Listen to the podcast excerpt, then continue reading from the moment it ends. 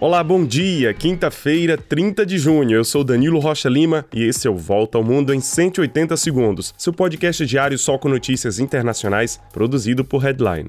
Começamos o dia com notícias da guerra entre Rússia e Ucrânia. Os dois países realizaram uma troca de 288 soldados prisioneiros de guerra, metade desse número para cada país. Dos 144 soldados que retornaram para a Ucrânia, uma dezena lutou na defesa da cidade de Mariupol, no sul da Ucrânia. Essa troca ocorre no momento em que a OTAN anuncia o aumento na quantidade de soldados presentes em solo europeu, especialmente na Polônia, vizinha da Rússia. As forças da OTAN passam de 40 mil para 300 mil soldados espalhados pelo continente.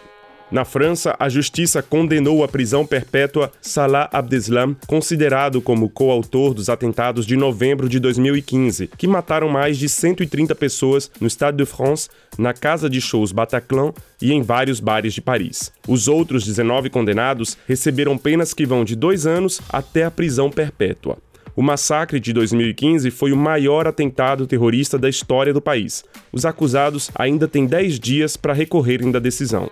E no Catar, uma delegação dos talibãs discute com os Estados Unidos um mecanismo para liberar fundos internacionais e garantir que sejam usados para fins humanitários. A iniciativa acontece depois que o terremoto da semana passada matou mais de mil afegãos. O país vive sob sanções internacionais ainda mais fortes desde a volta dos talibãs ao poder e uma grave crise econômica que dificultam a captação de dinheiro no exterior. 24 milhões de afegãos, mais da metade da população, precisam de ajuda humanitária urgente.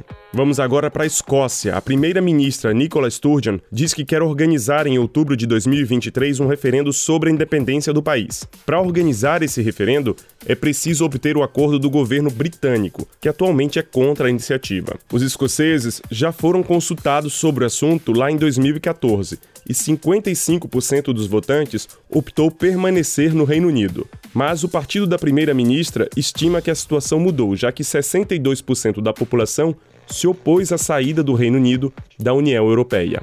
E nos Estados Unidos, o cantor R. Kelly foi condenado a 30 anos de prisão por chefiar durante décadas uma rede de exploração sexual de mulheres e adolescentes. O autor de I Believe I Can Fly já havia sido considerado culpado no ano passado por crimes de extorsão e tráfico sexual.